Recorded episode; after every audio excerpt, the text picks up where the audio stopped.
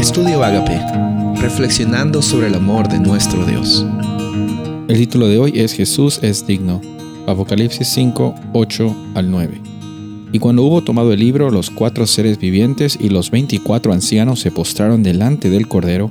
Todos tenían arpas y copas de oro llenas de incienso que son las oraciones de los santos.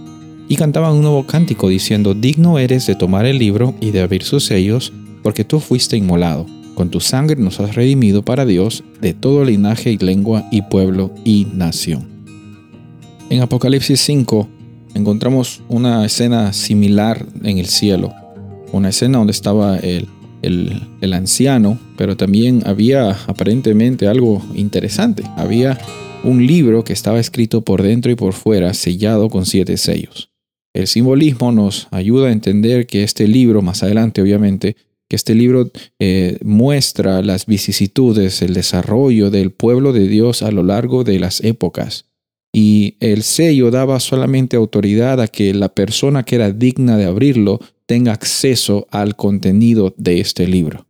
Y en el cielo aparentemente había una angustia hasta el punto que Juan decía que estaba como llorando.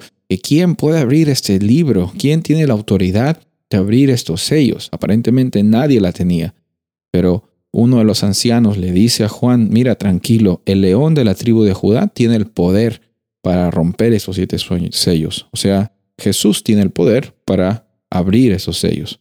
Pero en ese momento, la historia nos muestra en Apocalipsis 5 que cuando Juan está volteando, esperando ver a un león, aparece un cordero. Interesante cómo es que Jesús decide manifestarse, no con la fuerza de un león, sino con la inocencia y, y la, entre comillas, debilidad que un cordero tenía.